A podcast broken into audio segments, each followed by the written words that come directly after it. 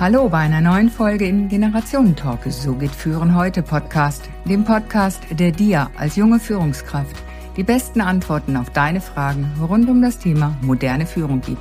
Los geht's!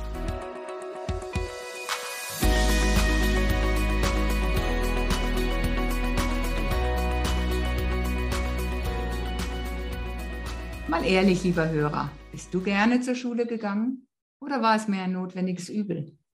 Weil das Beste an der Schule die Pausen waren. In der internationalen The Children's World Studie der britischen York Universität und der Schweizer Jakob Stiftung stellten Forscher in 16 Staaten weltweit Kindern von 8 bis 12 Jahren genau diese Frage. Fazit. Kinder in Deutschland gehen vergleichsweise ungern zur Schule. Die Schweiz steht nicht besser da. Doch warum? Was läuft in unseren Schulen schief? Mein heutiger Talkast hat sich nie von der Schule verabschiedet. Erst Schüler, dann viele Jahre Berufsfachschullehrer, danach Schuldirektor an der Volksschule, bevor er als Schulpräsident Volksschule wesentlich mitprägte.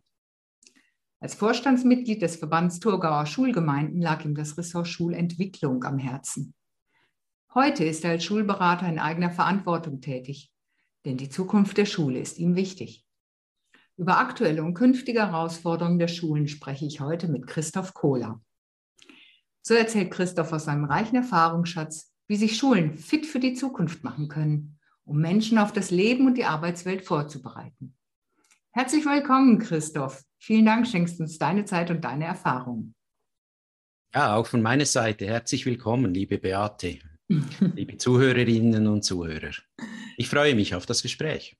Super, dann lass uns doch gleich mal starten. Ja, Kindern hierzulande gehen laut der genannten Studie vergleichsweise ungern zur Schule. Was sind die Gründe dafür, Christoph?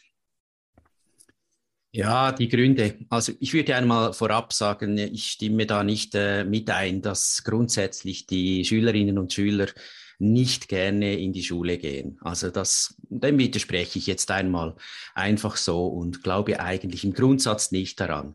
Mhm. Wenn ich da Kindergärtnerinnen und Kindergärtner beobachte oder auch äh, auf Besuch bin in Kindergärten, aber auch in der ersten, zweiten, dritten Klasse, da herrscht Freude, da herrscht mehrheitlich gute Stimmung. Und ja, ich würde sagen, die Kinder, insbesondere je jünger sie sind, äh, gehen doch gerne zur Schule. Aber ja, wenn ja, du mich jetzt fragen, wenn, werden. Wenn, Wenn du mich jetzt fragen würdest, was die, was die, die Klingensbedingungen sind oder was man da dafür unternehmen müsste oder, oder was wirklich basale Grundvoraussetzungen sind, dann ist es tatsächlich so, dass äh, den Schülerinnen und Schülern sollte wirklich eine ihnen angepasste Lernumgebung angeboten werden. Die Lehrpersonen die tätig sind, die sollten motiviert sein, aufgestellt, Freude an ihrem Beruf haben, empathisch sein. Es sollte im Unterricht eine gute, grundsätzlich eine gute Stimmung herrschen. Ein ausgesprochen wertschätzender Umgang ist für mich eine der Gelingensbedingungen. Partizipation, ein ganz, ganz wichtiger Bereich und auch für die Zukunft sehr, sehr wichtig. Und eine Lernkultur, und da kommen wir sicher noch darauf zu sprechen, äh, wo die Potenzialentfaltung eigentlich an erster und oberster Stelle steht. Mhm. Jetzt habe ich öfter sollte von dir gehört und sollte ist eine Möglichkeitsform ähm, aller Theorie. Entspricht das dann jetzt auch wirklich der Praxis? In manchen Schulen vielleicht und mehrheitlich? Ja, du sagst es richtig. Ich würde schon sagen, eigentlich mehrheitlich.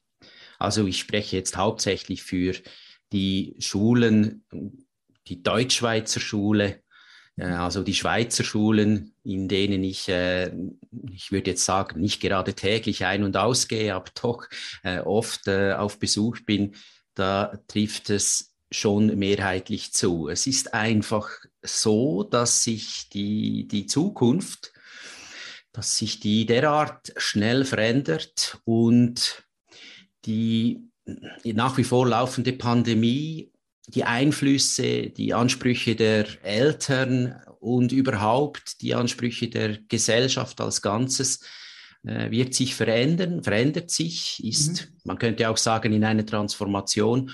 Und dieser Bereich beeinflusst halt wirklich auch das Agieren an den Schulen. Und daher bin ich schon nicht nur per se derart optimistisch, dass da überall alles äh, im Guten läuft. Mhm. Jetzt habe ich gehört von dir auch Erwartungen der Eltern. Das ist interessant, weil erst neulich gab es im Klassenchat von meinem Junior ja einen Abend sehr bewegte emotionale Kommunikation. Äh, Eltern machen sich Sorgen um die Qualität der Ausbildung ihrer Kinder jetzt in der fünften Klasse, weil gerade die fünfte Klasse wichtig sei für die weiterführende Schule nachher. Ähm, und es gab einfach Anfang des Jahres, des Schuljahres einen Lehrerwechsel. Also eine ganz junge Lehrerin frisch von der PH die jetzt dann leider auch noch mal Corona-bedingt ausfiel. Also auch da noch mal Unruhe in der Klasse und die Besorgnis der Eltern sehr groß. Du hast auch die Verantwortung der Eltern angesprochen und auch da mal, hey, was müssten denn dann Eltern bringen oder beisteuern zu einer erfolgreichen Schulausbildung? Ja, die Eltern sind ja primär für die Erziehung äh, ihrer Kinder verantwortlich. Mhm. Die Eltern sind aber auch aus meiner ganz persönlichen Sicht, äh, die sind auch Partnerinnen und Partner der Schule. Also das heißt, ähm, es ist nicht quasi ein Graben zwischen Schule und, und Eltern, der da vorhanden sein sollte. Es wäre in, in dem Sinn wirklich nicht gut, sondern aus der Sicht der Schule, ich äh, wechsle jetzt die Perspektive auf die Schule, mhm. ist es enorm wichtig, dass die Lehrpersonen oder die Schule als Ganzes proaktiv und engagiert und offen und transparent mit den Eltern in Kontakt ist, da auch einen, einen Anteil an Partizipation installiert wird und man könnte durchaus sagen, Schule und Eltern sollte eigentlich äh, ein, eine Gemeinschaft sein. Man sollte gemeinsam diese, diese Ziele im, im Auge halten und im Guten äh, für die gute Schule wirken. Dies immer gemeinsam und in einer Kooperation ich spreche da auch gerne von auf Augenhöhe miteinander und das ist wirklich zentral. Und gerade in der fünften, sechsten Klasse, du sprichst es an, da kommen dann so Gedanken auf, Ängste auf, Sorgen auf und schafft es jetzt äh, mein Sohn oder meine Tochter da und ich möchte doch überhaupt und sowieso, sie sollte ja wirklich möglichst in die beste Schulstufe kommen. Und gerade in dieser Phase ist es enorm wichtig, dass die Schule offen und transparent mit den Eltern äh, kommuniziert, dass ein Austausch stattfindet. Wie gesagt, das ist eine, eine Kooperation. Mhm. Das ist äh, im Jahr 2021 absolut äh, für mich basal. Ja, das ist auch für mich äh, ganz wichtig und ich lebe das auch, muss allerdings auch sagen, dass ich es als Mutter auch bei meiner Tochter anders erlebt habe, leider dass ich da doch ziemlich äh, versucht wurde, abgekanzelt zu werden, was ich gar nicht toll fand, weil dann einfach die, die Individualität, die Persönlichkeit ähm, des, des Kindes, der Jugendlichen da gar nicht beachtet wurde, sondern der Schulleiter da ja seine Meinung einfach hatte. Darum, also ich glaube, da ähm, haben einige Schulen noch ein Stück Weg vor sich auch. Mm, in diesem ganzen schnellen Veränderungsprozess, in dem wir heute drinstecken, ja, und Schule ja die Kinder auch irgendwo auf das Leben mit vorbereiten soll, stellt sich ja die Frage, ja, auf welches Leben bereitet Schule denn vor? Was muss Schule heute vermitteln, um Kinder auf die Welt von morgen vorzubereiten? Eine Welt, die wir ja irgendwo noch gar nicht wirklich kennen. Ja, Beate, da sprichst du eigentlich das Wichtigste überhaupt an. Und das ist ja eigentlich, ähm, das ist der, der tiefste und wichtigste Punkt überhaupt. Die Schulen, die so wie sie jetzt aufgestellt sind, äh, sind sie aus meiner Sicht, also nicht, ich spreche jetzt nicht für alle Schulen, es gibt äh, unglaublich viele Schulen, die wenden sich wirklich der Zukunft zu, aber es gibt doch noch einige Schulen, die haben diesen, ich sage jetzt eigentlich, ich spreche da gerne von diesem Transformationsprozess, der hat noch nicht begonnen. Mhm. Also die Schulen müssen sich wirklich, sämtliche Schulen, insbesondere die Volksschule, aber ich spreche von sämtlichen Schulen, auch die Mittelschulen, Gymnasien, auch die, die Berufsfachschulen, aber auch die, die Fachhochschulen, höheren Fachschulen, Universitäten, sie müssen sich vermehrt den Kompetenzen zuwenden, welche in der Zukunft, Zukunft benötigt werden. Und welche Kompetenzen jetzt, sind das? Ja, wenn wir jetzt vielleicht einfach einmal ein Bild, das ich mhm. aufzeigen möchte, wenn wir jetzt annehmen, jetzt im Jahr 2021 hat im August ein Kind den Kindergarten betreten, also ist da vier Jahre alt und ist jetzt im kleinen Kindergarten. Und jetzt mhm. folgt eine obligatorische Schulzeit von, äh, ja, von elf Jahren. Mhm. Und 2032 endet dieser, äh, diese obligatorische Schulzeit, 2032. Dieses Kindes, welches jetzt im Kindergarten ist, nennen wir es doch einfach mal Anna. Mhm. Anna kommt 2032 aus der obligatorischen Schulzeit. Mhm. Wenn wir jetzt noch einen Schritt weiter gehen und in das Jahr 2050, da ist Anna inmitten äh, des Lebens, sei es Beruf, sei es Familie, Beruf und Familie, wie auch immer. Es gibt ja unterschiedlichste äh, Lebenskonzepte, insbesondere 2050. Und 2050, das ist die Zukunft. Und was braucht es im Jahr 2050? Das ist jetzt die große Frage. Mhm. Also ich würde jetzt einfach einmal sagen, 2050 brauchen wir, ich sage, das ist natürlich jetzt etwas Kaffeesatz lesen oder in die Kugel schauen, aber 2050 brauchen wir keine Lokomotivführerinnen und Führer mehr. Mhm. Oder wir brauchen keine Pilotinnen und Piloten mehr. Oder Taxi, Taxifahrerinnen und Taxifahrer brauchen wir da auch keine mehr.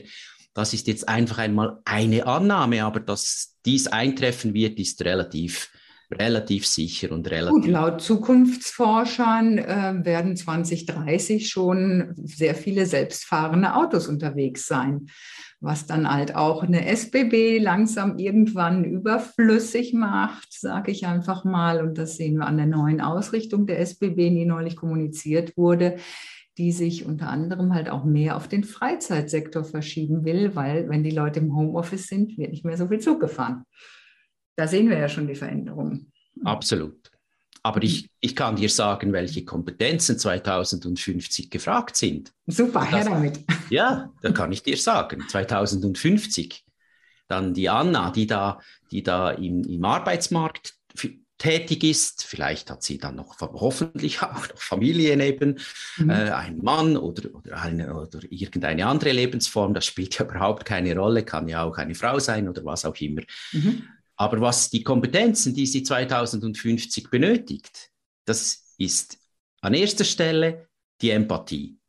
Fähigkeit, Empathie zu zeigen, mhm. empathisches Leben eigentlich tagtäglich äh, zu also es gehört dann zu einem, zu der wirklich absoluten Grundkompetenz. Ja, ein Schlagwort, was jetzt schon aktuell ist, wo viel von gesprochen wird, wenn wir mal so schauen. Ähm, ja, aber was ist Empathie wirklich und ja, in welchem Maß ähm, lebt der Einzelne das dann auch? Ja, spannend, ja, bin ich ganz bei dir. Ja, das ist eine der wichtigsten also. Kompetenzen dann. Also mhm. dieses, und diese Empathie, die hat, die steht ja auf verschiedenen Fundamenten. Da geht es auch um, um, um die Liebe zum Menschen, um, weil wir haben 2050 dann noch die künstliche Intelligenz, Robotik, mhm. Androiden und so weiter an unserer Seite. Aber da geht es dann wirklich um das empathische Auseinandersetzen mit äh, mit dem Menschen. Überhaupt, sämtliche Sozialkompetenzen stehen im, im Zentrum. Dann die Kreativität. Das ist für mich so, das, das ist für mich so sicher wie das Amen in der Kirche, in der katholischen Kirche.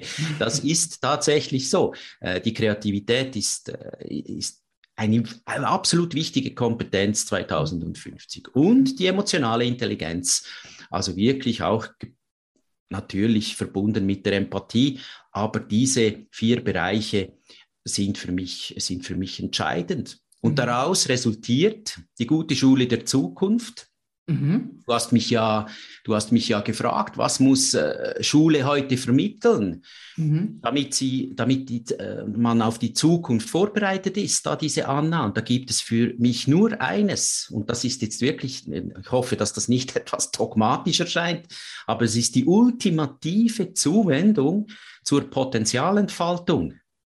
Das ist für mich das absolut Entscheidende. Mhm. Die Schulen müssen die Potenziale erkennen, müssen talentorientiert agieren und wirken und jeden Menschen, jedes Kind, also insbesondere, wir sprechen jetzt von dieser Anna, die jetzt im kleinen Kindergarten ist, da muss, muss die Schule ihren Beitrag dazu leisten, die, das Potenzial dieser Anna zu erkennen, diese herauszuschälen, diese zu fördern mhm. und dann ist es ganz logisch und ganz einfach, dass alle weiteren Kompetenzen, Sprachen, mathematische Fähigkeiten, äh, physikalische Geschichten äh, und so weiter, alle anderen Bereiche, die flutschen da einfach mit.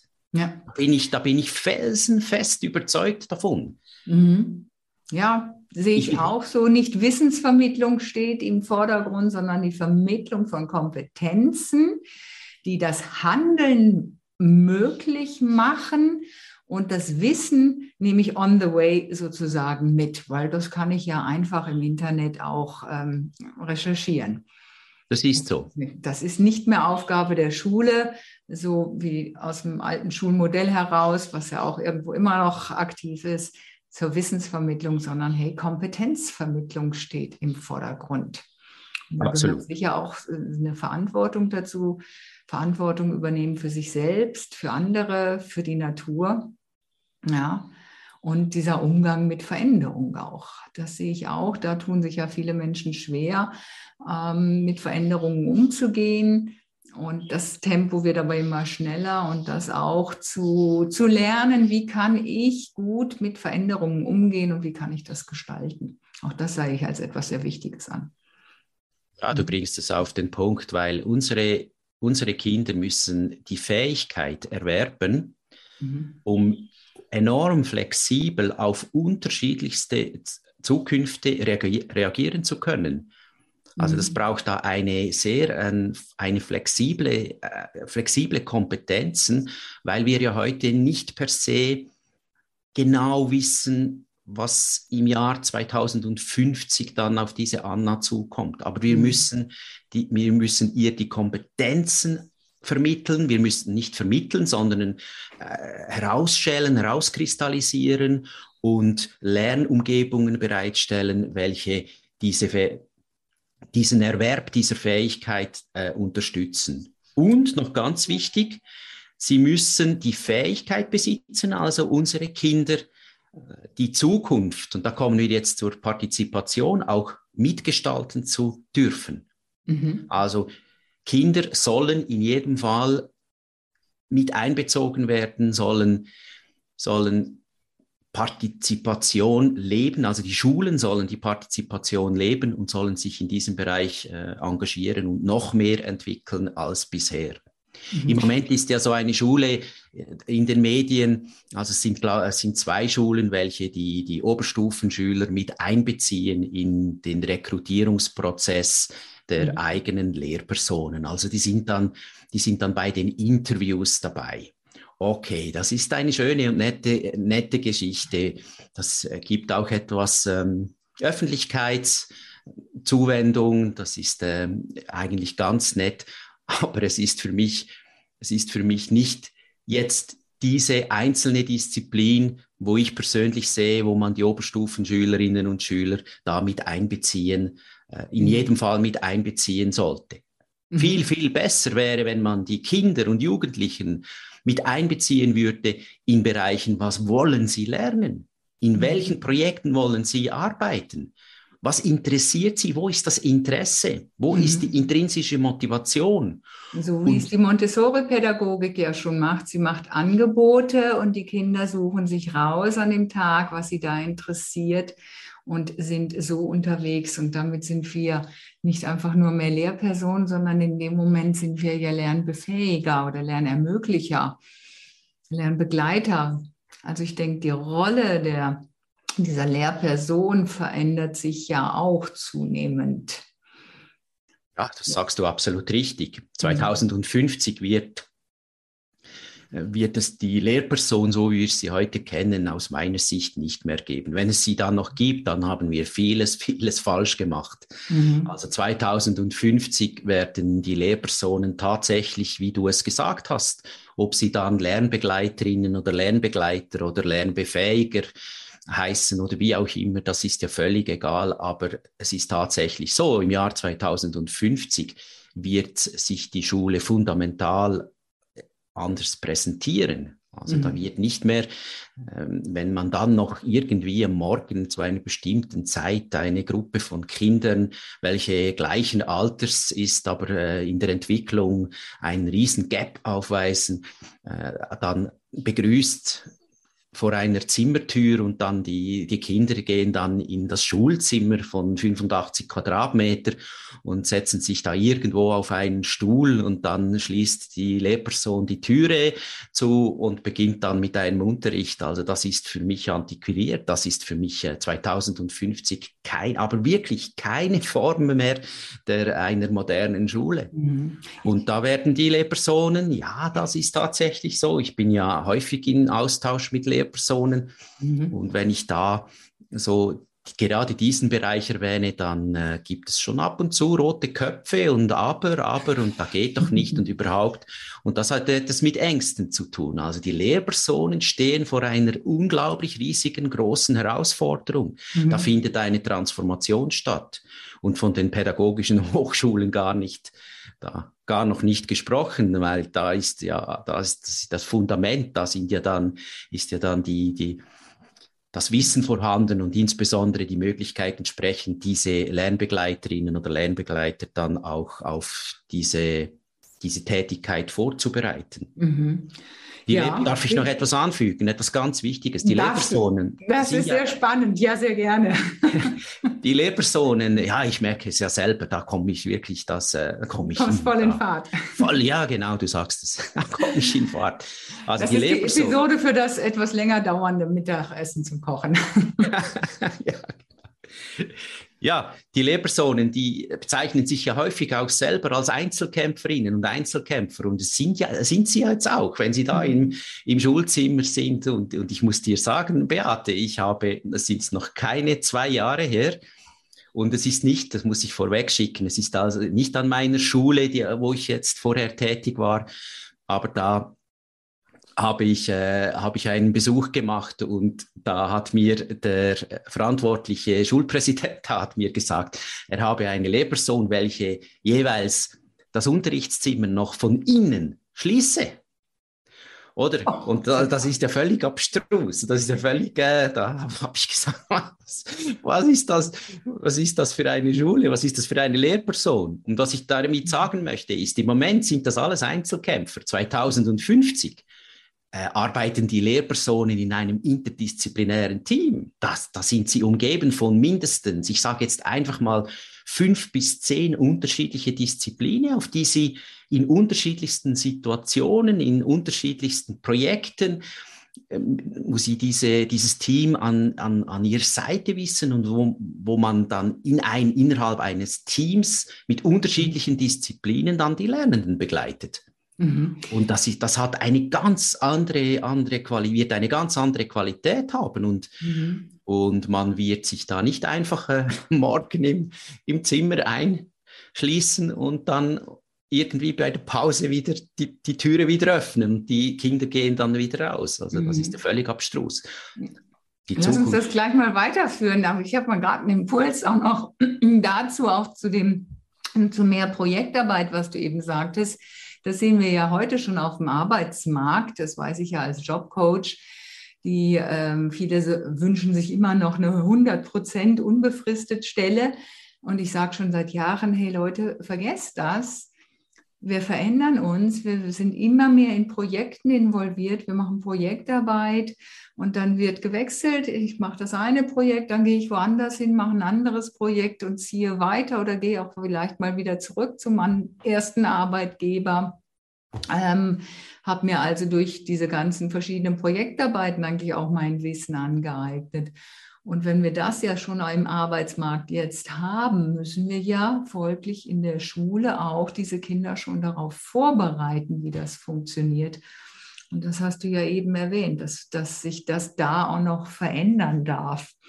Und jetzt würde ich ja gerne noch mal auch wissen, zwei Dinge. Das eine, die Lehrpersonen hast du schon angesprochen. Was darf sich da bei der Ausbildung der Lehrpersonen verändern? Und die andere Frage, die ich auch noch habe und gerne stelle, ähm, wenn sich Schule verändern muss, wie sieht es dann auch mit den Räumlichkeiten aus? Mein Junior war jetzt ähm, da in so einem Container untergebracht, weil einfach Raummangel. Jetzt ist das neue Schulhaus gebaut worden und ich merke schon, oh ja, da hat sich schon etwas getan im Hinblick auf Veränderung, auf die Zukunft. Wie muss so ein Gebäude dann aussehen in Zukunft, damit es diese neue Form des Lernens äh, möglich machen kann auch? Ja, Beate, hast du zwei Fragen gestellt. Ich bin mir gar nicht sicher, dieser Podcast, geht, geht der drei Stunden? Oder? Nein, das ist einfach ja. spannend. Also ich versuche mich äh, sehr kurz zu halten. Die pädagogischen Hochschulen, also diese Institution, welche für die Ausbildung der, der zukünftigen Lehrpersonen, ich spreche da sehr gerne von Lernbegleiterinnen und Lernbegleiter zuständig ist, die werden sich äh, ebenfalls fundamental verändern müssen. Sie werden aufgrund der Kompetenzen, die wir jetzt angesprochen haben, aufgrund der Aufgabe, welche sich komplett verändern wird, einer Lehrperson, Mhm. Wenn, wir, wenn wir das einmal zu Ende denken, eine Lernbegleiterin und einen Lernbegleiter, oder dass diese, diese Lernbegleiterinnen und Begleiter, die, die äh, werden unterschiedlichste Lernarrangements äh, zur Verfügung stellen, Projekte initiieren, die werden Interesse wecken, die werden die Kinder und Jugendlichen und jungen Erwachsenen positiv begleiten, werden an ihrer Seite stehen, auch wenn es einmal nicht gut läuft, wenn Konflikte entstehen, wenn Trauer vorhanden ist, wenn äh, einfach alle Facetten des Lebens werden sie, werden sie begleiten und werden parallel auch noch mit diesem interdisziplinären Team zusammenarbeiten. Und, mhm. und da werden sich die Fähigkeiten werden sich komplett, komplett verändern.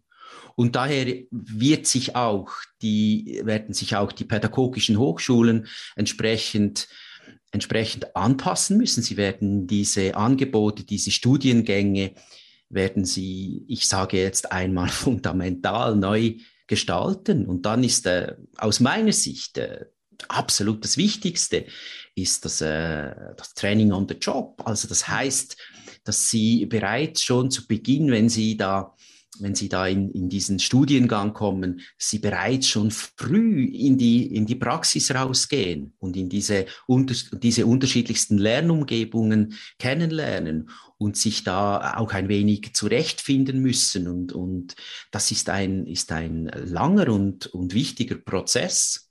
Mhm. Und bei der Selektion, da bei der ganzen Rekrutierung dieser zukünftigen Lernbegleiterinnen und Lernbegleiter, da hat es auch noch etwas Luft nach oben. Da müsste man ja eigentlich nur nach Skandinavien schauen, wie die das machen. Die machen das nämlich absolut super mhm. und perfekt und haben einen enorm hohen Anspruch an diese, äh, an diese aktuellen Lehrpersonen, die sie da beschäftigen. Und eigentlich müsste das in jedem Fall bei uns auch so sein. Ja, die schneiden bei der PISA-Studie ja auch immer ganz gut ab. Und zu diesem ähm, hat ja Konfuzius hat ja schon gesagt, lass es mich erleben und ich werde es behalten. Ja, also lass es mich selbst machen. Und ich sehe es bei meinem Sohn, die haben dann aller Werkstattarbeit, kriegen die verschiedene Aufgaben, äh, die sie für sich selbst dann erledigen sollen. Es gibt einen Mussteil, um halt eine gewisse Basis dann auch an, an Kompetenz an Wissen zu erarbeiten und es gibt einen optionalen Teil und jeder arbeitet es für sich durch oder in Partnerarbeit, wie auch immer, in seinem Tempo. Und das ist schon cool. Ähm, und dann kommt für mich die Fragestellung, hey, ja, was machen wir denn jetzt mit den Noten? Ist denn dieses Notensystem dann eigentlich noch mh, mm, gültig? Funktional, Funktion, wie heißt das jetzt? Funktioniert das dann noch? Ja du, hast, dazu? ja, du hast ja vorher, hast du mir ja noch eine, eine weitere Frage gestellt, da möchte ich mhm. wirklich diese noch auf dem Radar halten. Du hast ja mich gefragt, wie, wie sind dann die Gebäude, die Infrastruktur, wie sieht die mhm. aus für eine moderne Schule? Da möchte ja. ich das gerne noch äh, dann auch noch etwas beleuchten. Mhm. Dann hast du definitiv dann Rückmeldungen im Sinne von, was hast du da für einen Spinner äh, nein, in diesem Podcast eingeladen? Äh, da werde ich, das möchte ich gerne einmal aufzeigen, wie ich dann das äh, auch äh, von der Infrastruktur, von dem Gebäude her sehe. Aber, ja, aber wenn Noten. man die Zukunftsforscher anschaut, anhört, dann bist du überhaupt kein Spinner, sondern fit für morgen unterwegs. Also insofern, erzähl weiter, es ist spannend. Also es wäre mir im Übrigen auch äh, ziemlich egal, wenn das jemand sagen würde, weil ich, weil ich sehr überzeugt bin von, von, meiner, von meinem Bild der Zukunft. Ja. Zu den Noten. Äh, Noten absolut, absoluter Quatsch. Ich sage es ganz offen. Die Noten äh, ist für mich absolut kein Instrument, kein Instrument, um irgendwelche Kinder und Jugendlichen auch junge Erwachsene, auch in der, Berufs, äh, in der Berufsbildung da entsprechend einzuordnen. Weil wenn man ja das zu Ende denkt und man wirklich äh, von, vom Potenzial ausgeht, also das heißt ressourcenorientiert oder noch lieber, mir gefällt das Wort talentorientiert arbeitet, dann muss man im Grundsatz und immer davon ausgehen, auch als zukünftige Lernbegleiterin und Lernbegleiter, dass jeder Mensch, Beate, jeder Mensch mhm. ist enorm wertvoll. Und jeder Mensch hat Talente. Man muss die einfach herausfinden. Mhm. Wenn man irgendwie das Gefühl hat, und jetzt komme ich auf das jetzige Bildungssystem zu sprechen, man müsse einfach permanent aus, aus, äh, aus jedem Kind äh, irgendeine, eine, einen IT-Ingenieur machen mhm. oder einen Astrophysiker oder irgendein zukünftiger potenzieller Gewinner des Nobelpreises oder wie auch immer. Das, das ist derart schräg, steht das in der Landschaft. Wir müssen mhm. talentorientiert, müssen die Talente herausschälen, jedes einzelnen Menschen. Und wenn man das Talent erkannt hat, kann man ja in diesem in diesem einzelnen Talent kann man ja nur immer und in jedem Fall, wenn man jetzt das benoten würde, die Bestnote geben. Mhm. Die absolute Bestnote. Stimmt. Ich hatte Schülerinnen und Schüler, ich habe über 1000 junge Menschen in, in das Leben begleitet, also während der gesamten Berufslehre. Und ich hatte Talente in, in meinen Klassen, die waren derart unglaublich. Also die hatten gestalterische, die Kreativitäten, die hatten ähm, Geschmacks, Geschmacksempfindungen, die hatten äh, Ideen und Visionen, die waren derart groß, die spielten Instrumente, die waren im Sport enorm erfolgreich.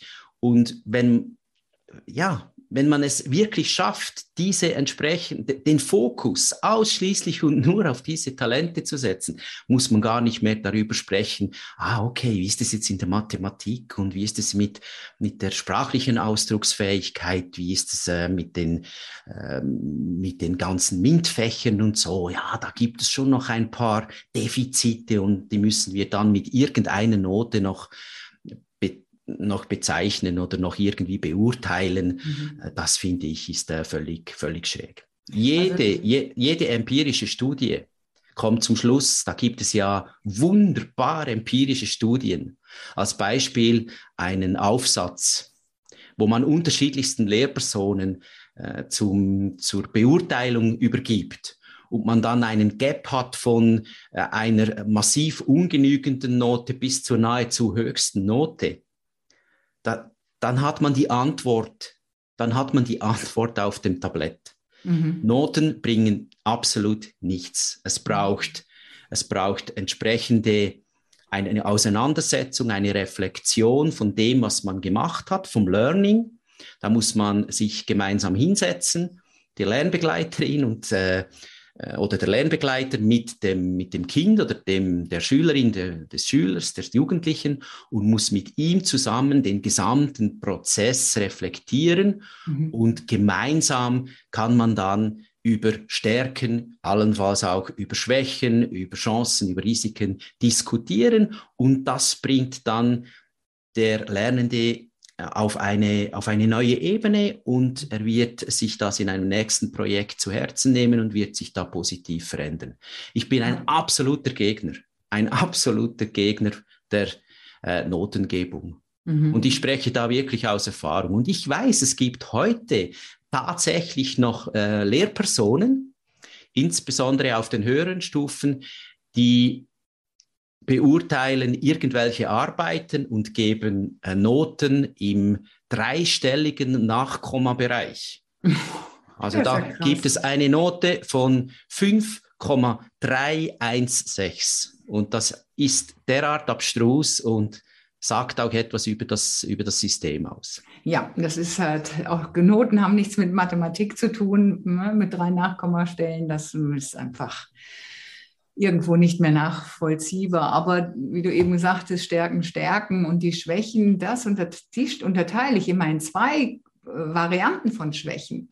Die Schwächen, die mich gar nicht tangieren, weil ich es nicht brauche, und die Schwächen, die ich vielleicht irgendwo, es sind ja nur Eigenschaften, die weniger ausgeprägt sind. Und wenn sie für mich irgendwie hinderlich sind in meinem Leben, dann gehe ich her und sage, okay, die stärke ich jetzt so weit, also ich, na, ich schwäche die Schwäche ab, so. Und dass sie mich einfach nicht mehr irgendwie behindert, sondern dass es einfach geht. Aber darauf lege ich nicht den Fokus, sondern ich lege den Fokus auf die Stärken. Ja, ja, und wie muss dann jetzt das Gebäude geschaffen sein, um so ein Lernen zu ermöglichen mit Projektarbeit und allem? Wenn nicht mehr der klassische Schulraum. Ja, also die zukünftige Schule, das, ich habe es ja schon einmal erwähnt, das sind für mich sogenannte Lernlandschaften. Das ist ja ein Begriff, den habe nicht, nicht ich erfunden, von dem wird heute ja häufig gesprochen. Eine Lernlandschaft ist für mich einfach einen, ich sage jetzt einmal ein, wenn man es jetzt architektonisch einmal anschauen würde, es sind einfach wirklich große, große, große Räume. Und in diesen großen Räumen, also sind nicht 70 oder 80 oder 100 Quadratmeter, das sind Hunderte von Quadratmeter, kommt natürlich auf die Größe der Schule an. Mhm. Da trifft man sich und in diesem Raum findet Lernen statt. Und aus meiner Sicht äh, sind es zwei Bereiche. Es sind, das ist der Bereich da spreche ich jetzt vom altersdurchmischten äh, Lernen oder sich entwickeln. Mhm. Im einen Bereich sind für mich die vier- bis zehnjährigen. Selbstverständlich können, kann auch die Schule der Zukunft bereits schon im Frühförderbereich tätig sein und bereits schon Kleinstkinder aufnehmen. Das ist durchaus auch eine, eine Möglichkeit. Aber einfach jetzt so, im, wenn man jetzt im jetzigen System einfach ein wenig weiterdenkt, man muss ja nicht alles gleich ähm, in, in eine Zukunft hinein interpretieren und dann am Schluss äh, muss man sagen, ja, das ist gar nicht realistisch. Aber für mich sind es zwei Bereiche. Der, die Lernumgebung der vier- bis zehnjährigen und dann kommen die, die elfjährigen bis bis sie zur Schule, bis sie aus der Schule entlassen werden. Mhm. Ob die mhm. dann 15 Jahre alt sind, ob sie 16 Jahre alt sind, ob sie 17 Jahre alt sind oder 18 Jahre alt sind, ist eigentlich völlig egal. Somit komme ich zum nächsten Punkt. Die Schule soll ein soll wirklich ein, ein Minimum an Jahren anbieten, auch an, damit diese Kompetenzen auch realistischerweise auch, äh, dass man sie die, diese auch aneignen kann. Aber die Schule der Zukunft, die beinhaltet für mich einfach, dass die Öffentlichkeit, also die öffentlichen Schulen, eine entsprechende Anzahl an Stunden, die man einfach innerhalb dieser Lernumgebung besuchen darf, ich sage da jetzt einfach einmal eine Zahl, das mhm. sind vielleicht 16 oder 18.000 Stunden. Das entspricht in etwa, also es sind, glaube ich, jetzt etwa 14, 13.000 äh, Lektionen oder so. Und ich sage einfach zwischen 16 und 18.000 Stunden soll und darf ein, ein, ein Kind, ein, dann eine jugendliche Person, ein junger erwachsener Mensch diese Lernumgebung besuchen. Mhm. Und das ist heute, das ist, wird in Zukunft, wird das rein, rein technisch äh, überhaupt kein Problem sein. Also ich habe in meinem äh, Working Space habe ich auch einen Badge und, und da wird aufgezeichnet, wann ich da komme und wann ich da gehe. Und dieser Working Space hat übrigens 365 Tage, äh, 7 mal 24 äh, ist, ist der offen für mich und ich kann da gehen, ich kann mich da mhm. treffen mit Menschen, mit Leuten und, und kann da in, in, meiner, in meiner Arbeit, in meinem Business arbeiten und agieren und bin da nicht an irgendwelche Zeiten gebunden. Und genau also so. Schule schon zeitlich flexibler gestaltet. Ja, ja, auf mhm. jeden Fall. Auf jeden Fall. Montag bis Sonntag. Mhm. Beate, Montag bis Sonntag ist die, die, diese Schule, diese Schule der Zukunft, ist die open. Man kann jetzt darüber sprechen. Das muss ja nicht so wie bei mir beim Working Space äh, 7 mal 24 sein, aber das kann von morgens um 6 Uhr bis abends um 8 Uhr sein. Und das muss man dann in der aktuellen Gesellschaft, muss man diesen Platz das muss man dann anbieten, muss das analysieren und, und auch hinterfragen, was ist überhaupt, was ist gesucht, was, was will die Gesellschaft. Und ich bin da ziemlich sicher, dass man sich da öffnen sollte. Ich habe auch gesagt, das kann sein von, von zwei Jahren oder von vier Jahren bis 18 Jahren. Das heißt einfach wirklich, bis dieser, bis dieser Credit, bis dieser Credit aufgebraucht ist. Und wenn dann die Eltern sagen, ja, aber unsere Anna ist jetzt, hat jetzt diese 18.000 Stunden absolviert und ist jetzt nicht mehr, äh, ist noch nicht bereit, hat den, den Weg noch nicht gefunden, dann kann man halt diese Credit Points noch ergänzen und dann muss halt, müssen halt die Eltern entsprechend halt mhm. das irgendwie noch äh, aus der eigenen Tasche bezahlen. Und in dieser Lernumgebung, jetzt komme ich zum wichtigsten Teil, in dieser mhm. Lernumgebung, da sind alle Disziplinen, so wie das in meinem Working Space auch der Fall ist. Klar, ich habe nicht alle Disziplinen, ich habe da keinen Zahnarzt oder so, mhm. aber da sind die wichtigsten Disziplinen, die arbeiten auch in dieser Lernumgebung. Das heißt, da hat es auch zusätzliche Räume für Start-up-Unternehmen. Da hat es einen Bereich, wo sich vielleicht jemand in, in, in, einem kleinen Bereich der Forschung oder der Entwicklung sich auseinandersetzt. Oder da hat es Werkstätten, da hat es Sportangebote, Vereine, die da ein- und ausgehen. Das hat es kulturelle Angebote. Da da wird es einen Raum geben, wo ein Kleintheater installiert ist, wo man äh, Theater spielen kann, tanzen kann, singen kann und was auch immer. Und es hat einen Gaming-Raum. Es hat also mhm. einen eigenen Raum, wo sich die, die Jugendlichen, aber auch die Erwachsenen treffen können. Äh, für die ganze E-Sports, äh, E-Sports-Szene ist ja enorm mhm. am Wachsen und wird gigantisch, hat eine gigantische Größe bereits heute schon. Also ja, Weltmeisterschaften. Die analoge und digitale Welt vermischt sich ja immer. Genau, ja. genau. Also es wird, mhm. es wird da, es wird, werden unterschiedlichste Disziplinen werden und sollten in diesem Raum sich vorfinden. Auch auch die IT, auch die ganze Natur und äh, all die Pensionierten, die noch aktiv sind oder Frühpensionierten. Ein frühpensionierter Zimmermann, ähm, der kann sich, äh, kann sich da in der Werkstätte aufhalten und kann vielleicht das eine oder andere Mal wieder dann in Kontakt kommen, weil er auch in diesem, zu diesem interdisziplinären Team gehört wird dann entsprechend auch agieren können mit den, mit den Lernenden zusammen. Inklusion ist ein wichtiges Thema. Mhm. Es sollen Menschen Platz haben, die ein Handicap haben, egal was für eines. Das heißt, in dieser Schule kommen natürlich ähm, Kinder, die, die einfach jetzt ja, mit einer Hochbegabung unterwegs sind und schneller lernen, auch schneller in ihrem Prozess voran, werden da also auch besser gesehen. Und andere, die halt da irgendwie langsamer unterwegs sind, kommen letztlich auch auf ihre Bedürfniserfüllung in der Form des Lernens. Also da möchte ich doch auch wieder zur Schule gehen, wenn du das so erzählst.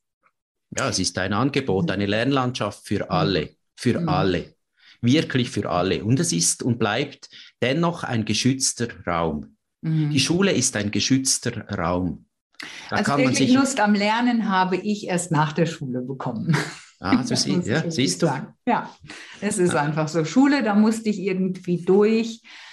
Und ja, Gott, die Freude am Lernen äh, habe ich später erworben und die behalte ich mir immer noch. Und das wird wohl auch so bleiben. Jetzt lass uns doch mal noch. Darf ich noch etwas sagen? Ich mache ja. noch etwas abschließend. Ich mache okay. mir schon etwas Sorgen, wenn es darum geht, ich habe ja jetzt da mein Idealbild gezeichnet. Mhm. Und ich mache mir aber schon Sorgen, weil aktuell ist man überhaupt nicht auf diesem Weg. Aktuell hat man irgendwo in einer Schulgemeinde oder in einer Stadt oder wie auch immer, hat man Schulhäuser. Und diese mhm. Schulhäuser sind, kommen aus der, äh, das muss ich ja nicht sagen, aus dem 18., 19. Jahrhundert. Das sind so Militärkasernen. Äh, ich war gerade vor ein paar Tagen an einer pädagogischen Hochschule, da habe ich wirklich die Welt nicht mehr verstanden. Das ist wirklich in einem wunderbar schönen alten Gebäude, aber ich habe mich da fast wie in der Rekrutenschule zurückversetzt gefühlt. Ja. Und weißt du, was passiert? Weißt du, was gemacht wird? Aktuell. Und das mhm. ist natürlich auch politisch. Das ist politisch völlig eine absolute Fehlentwicklung. Man hat diese Häuser, und dann kommt jemand und sagt, ja, wir müssen vielleicht wieder einmal Werterhaltung betreiben, wir müssen das wieder mal gesamt sanieren und da kommen die, die neuesten haustechnischen Installationen, mhm. da kommen die, äh, die Solaranlagen auf das Dach, da werden neue Heizsysteme implementiert, die Fenster, Fenster werden ausgewechselt und, und, und, und, und, ein paar neue Farbküb, äh, Farben werden, die Wände werden frisch gestrichen und so weiter und so fort. Und das ist absolut eine volle Katastrophe. Das ist mhm. wirklich überhaupt nicht prospektiv, das ist überhaupt nicht zukunftsorientiert. Weil die Sanierung Zukunft nur unter, unter gebäudetechnischen Aspekten gemacht wird, aber nicht unter lernpädagogischen Aspekten. absolut, Zukunft. absolut. Ja. Und es kommt niemanden in den Sinn, diese Häuser äh, entweder mhm. zu, zu verkaufen. Man muss diese Häuser verkaufen, man kann da irgendwie eine Verwaltung äh, installieren oder wie auch immer. Äh, und man muss diese Häuser abstoßen und man muss auf Feld 1 zurückgehen mhm. und muss wirklich diese, diese, diese Lernumgebungen, diese architektonischen äh, Entwicklungen muss man mit einfließen lassen und da muss man gro im Großen und im, im Ganzen neu denken. Ich mhm. sage ab und zu, diese Häuser müssen wirklich, die, wenn niemand sie will, dann muss man sie sprengen. Sorry, mhm. dann muss man sie äh, naja, vielleicht kann man ja auch das Äußere behalten und innen einfach neu gestalten. Wäre ja, ja, auch noch eine Option, wenn sich das dann irgendwo noch so ein bisschen verbindet. Ich habe jetzt aber nur eine Frage. Ich habe neulich mit einer HR-Fachfrau gesprochen über Kompetenzen von Azubis, woran es denen mangelt. Und sie, sie sagte halt, ja, Selbstorganisation ist ein schwaches Thema bei denen und auch der Durchhaltewillen. Ähm, das basiert jetzt alles noch auf dieser aktuellen alten Schule. Wir haben jetzt von dir das Bild der neuen Schule gehört. Transportieren wir das mal noch eine Stufe weiter in die Arbeitswelt. Was haben denn Unternehmen davon, wenn sich Schule modernisiert? Ja, man muss auch wieder hier einen Schritt in die Zukunft wagen, damit man, damit man das wirklich perspektiv betrachten kann. In, in Zukunft werden, also wenn wir jetzt die Anna nehmen und wir gehen in das Jahr 2050 und jetzt gehen wir einfach einmal von der Hypothese aus, dass diese Anna im vollumfänglich im Arbeitsmarkt äh, tätig sein wird oder einfach, dass sie selber ihr Leben gestaltet und, und finanziert. Mhm. Das ist jetzt einfach mal diese Annahme. Dann wird es so sein, dass die Anna im Jahr 2050 wird sie mehrere sogenannte Berufe haben. Also sie wird mehrere Aktivitäten haben, sie wird äh, außerordentlich kreativ, ich sage jetzt einmal auf dem Arbeitsmarkt tätig sein. Sie kann beispielsweise, ich nehme mir jetzt die Schule, für einen oder zwei Tage pro Woche kann sie sich in, in einer Schule engagieren als, ähm, als Assistenz oder vielleicht ist sie tatsächlich ähm, als Lernbegleiterin oder Lernbegleiter tätig, aber in einem Teilzeitpensum. Und dann wird sie ich erfinde jetzt irgendetwas, dann wird sie noch einen Tag in einer äh, Strandbar arbeiten und äh, an einem weiteren Tag wird sie als Fahrradkurier unterwegs sein und noch einmal wird sie ein Engagement haben, wo sie in einem Altenheim mit Leuten äh, spazieren geht. Das wäre dann eine ehrenamtliche Tätigkeit. Okay. In Zukunft gestaltet sich der das Leben, ich sage jetzt nicht der Arbeitsprozess, sondern einfach das Leben gestaltet sich sehr unterschiedlich und sehr kreativ. Mhm. Nun, was heißt das jetzt für die, für die ArbeitgeberInnen?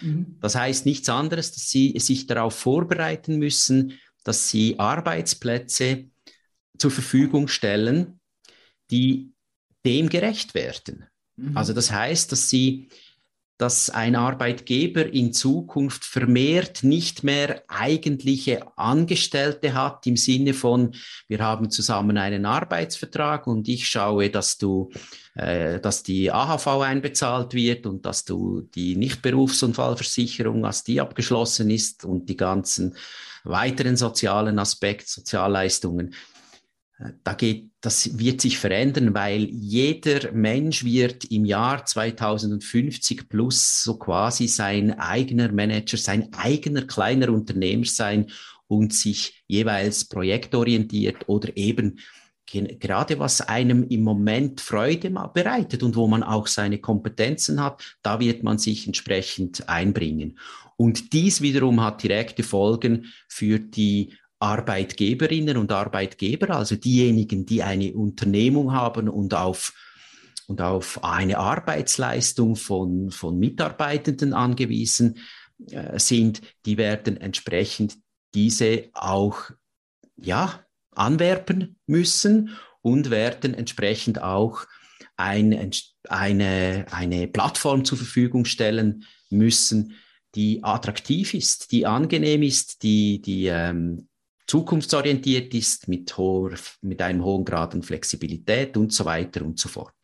Immer im Wissen darum, dass es Sektoren gibt, wo das überhaupt nicht möglich ist. Mhm. Also ein Feuerwehrmann wird ein Feuerwehrmann sein und wird bleiben und wird ähm, mit großer Wahrscheinlichkeit eine Möglichkeit ist, eine Teilzeitlösung wird sicher möglich sein und ein Polizist wird ein Polizist bleiben und ein Helikopterpilot wird ein Helikopterpilot sein und da seine ausgesprochenen Kompetenzen haben. Mhm. Aber wir entwickeln uns in jedem Fall Richtung einem außerordentlichen, agilen, kreativen, äh, multifunktionalen Menschen, und, mhm. und diese Kompetenzen, die gilt es jetzt in der Schule. Und da können wir jetzt nicht warten bis 2050. Da müssen wir jetzt, denken wir an die Anna, da müssen wir jetzt beginnen, entsprechend ja. zu also, reagieren. Also Self-Leadership ist das Stichwort dafür, selbst ähm, in Führung gehen,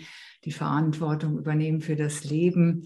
Genauso Self-Leadership mit voller Kraft in 2022 heißt mein Kurs, der ab Januar startet.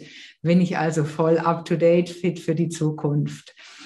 Ja, ganz zum Abschluss doch noch einmal auch zu dir. Du hast die Schulbank ja jetzt sozusagen doch verlassen, bist aber immer noch verbunden mit der Schule. Hast dich selbstständig gemacht jetzt mit Schulberatung. Ähm, 11.000 Follower schon auf LinkedIn das Thema scheint ja auch wirklich dann eine sehr hohe Relevanz zu haben bei den Menschen. Was ist es, was du da machst? Wem hilfst du? Wer kann zu dir kommen? Ja, äh, ich äh, bin oder wir sind unterwegs in der Schulberatung. Das ist äh, eigentlich unser Kerngeschäft. Ich habe bereits schon seit Jahren in mir, dass diese Transformation, die wird, äh, die wird kommen und die, die ist in Anmarsch. Einige Schulen äh, begeben sich äh, in, auf diesen Weg, mhm. nehmen diese Transformation an, andere Schule etwas weniger. Und ja, ich habe da eigentlich eine Mission zusammen mit meinem Team, nämlich, dass ich äh, für die Schule da sein möchte, dass ich Schulen unterstützen möchte, welche sich auf diesen Weg begeben, insbesondere auch auf strategischer, politischer Ebene, weil da muss sich noch einiges bewegen. Mhm.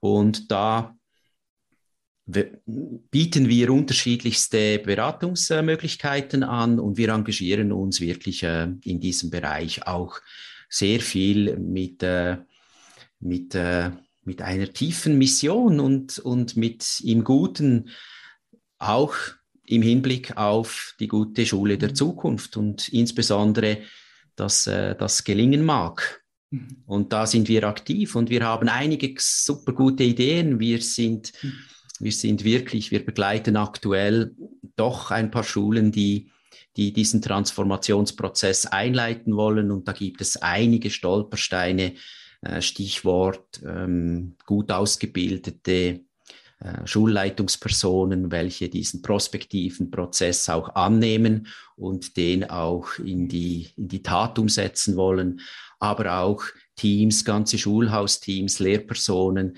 welche unglaubliche Ängste haben, sich auf diesen Weg zu begeben.